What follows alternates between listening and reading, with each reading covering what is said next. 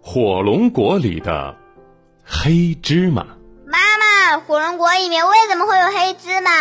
哈哈，对啊，你吃的黑芝麻就是从这里面来的呀。真的吗？小明啊，别听你爸爸胡说，那不是黑芝麻，那是火龙果的种子。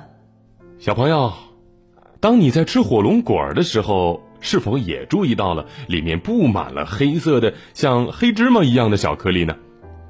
而这些小颗粒正是像妈妈所说的，它们是火龙果的种子。火龙果也叫做鲜蜜果，它是一种啊仙人掌科的植物。由于营养价值丰富，而且味道甜美，因此长期以来一直都被人们所喜爱。火龙果内的黑色小点点，它并不是黑芝麻，是它的种子。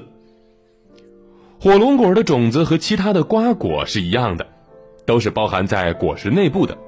但是由于啊，火龙果呢是属于仙人掌科的植物，因此不会像西瓜或者是其他的瓜果那样。种子是一列列整齐排放的，在大多数的情况下，火龙果的种子是杂乱无章的，看起来就好像是有人在里面撒了一层的黑芝麻。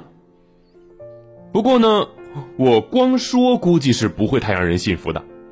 那这样吧，咱们做个实验。首先，从一个成熟的火龙果里取出那些黑色的小点点，然后呢，我们再把它们晒干。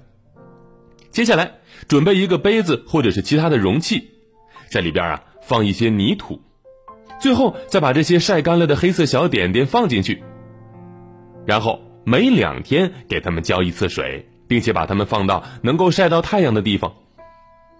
大约一个星期以后，你就会发现它抽出了新芽。如果有合适生长的环境或者土壤的话呢，第二年。